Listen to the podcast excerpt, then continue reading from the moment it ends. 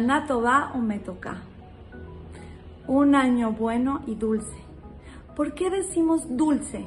¿Por qué enfatizamos el dulce en Rosh Hashanah?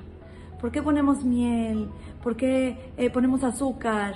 Bueno, quiero decirles, amigas, que el simple hecho de decir que tengas un buen año no significa que sea un año de alegrías y de dulzura.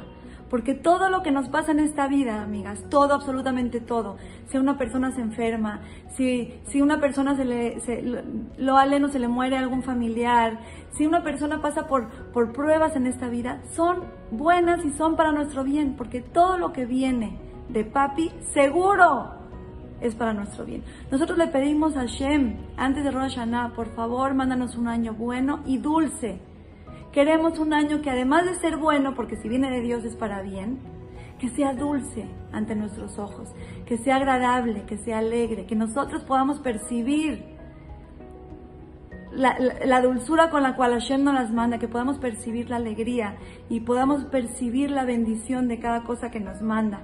Entonces, amigas, cuando pidamos en este Rosh Hashanah, no olvidemos decirle a Hashem que aunque sea bueno lo que nos mande, que nos los mande con dulzura que Besat Hashem, nuestras tefilot lleguen para bien al Shamaim y que pronto estemos juntas disfrutando de la dulzura y de la alegría de estar en Jerusalén unidas con la llegada del Mashiach y contemplando la Shejina de Boreolam y la cercanía de Hashem muy muy pronto, Besrat Hashem. Las quiero mucho y les mando un beso.